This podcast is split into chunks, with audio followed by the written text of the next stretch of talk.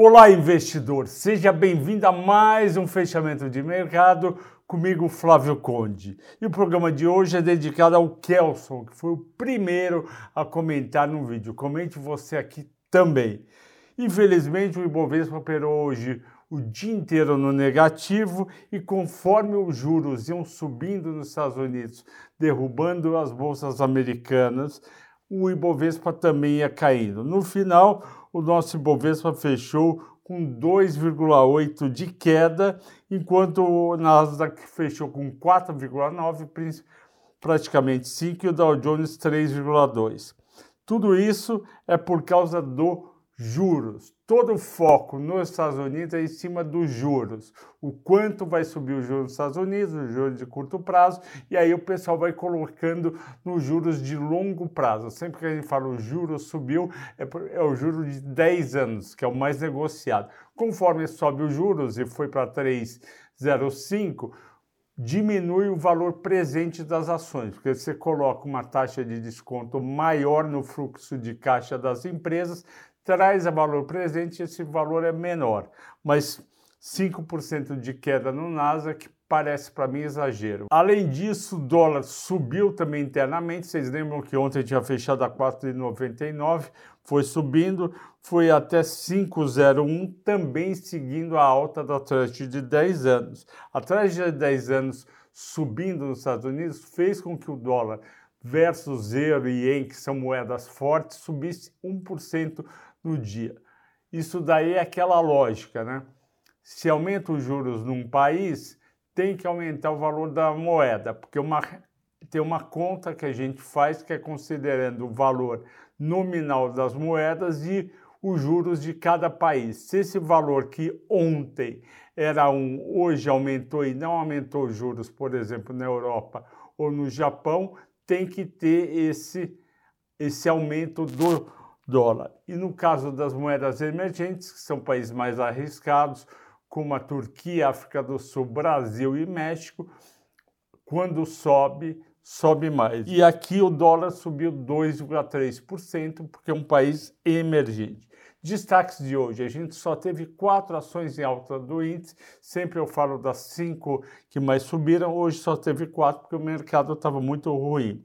Subiram Goal 3,6%, a metalúrgica Gerdau e a Gerdau a holding 2,3%. Por quê? Porque os resultados do primeiro trimestre de 2022, divulgados de manhã, foram muito fortes. A receita subiu 8%, o EBITDA ajustado 35%, o lucro líquido ajustado 19%, tudo isso, primeiro TRI de 22 contra primeiro TRI de 21. Por que, que a gente sempre compara TRI TRI do ano anterior com o ano esse ano? Porque tem sazonalidade os trimestres.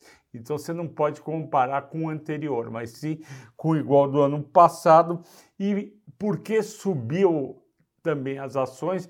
Porque o resultado de Vale, CSN, CSN Mineração e Minas vieram pior do que há um ano atrás. Então fez todo sentido o investidor correr e comprar mais Gerdau, tanto a holding como a metalúrgica. Subiu também Suzano e Clabin, Suzano 2,7, Clabin 1,1, porque elas são duas exportadoras de celulose que precificam seu preço em dólar. Portanto, se o dólar subiu de 4,99 para 5,1, tem que subir o preço das ações também. Além disso, a Pecar, o pão de açúcar, que ontem tinha subido 7,5, hoje caiu 2,8. Por que, que eu falo isso?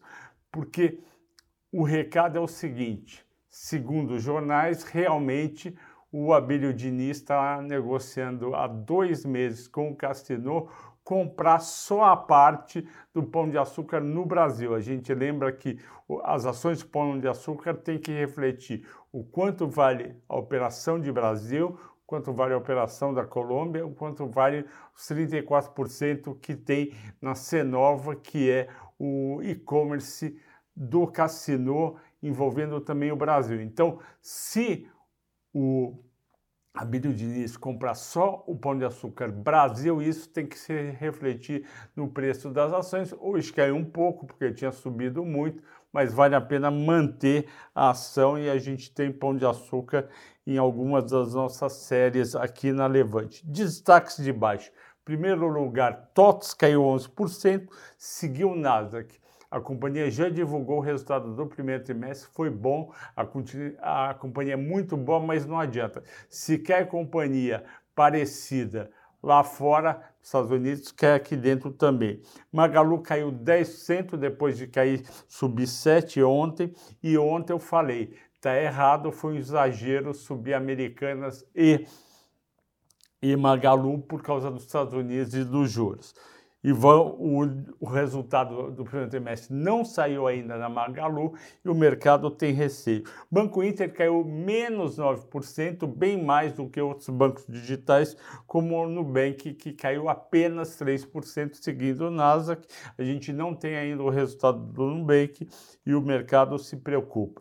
Cielo caiu 8,7%, seguindo também o NASA. E a Vida, mais um dia de queda, 7,7%. Eu não sei o motivo, mas eu desconfio que está ligado aos resultados do primeiro trimestre, que vão sair apenas dia 16 de maio.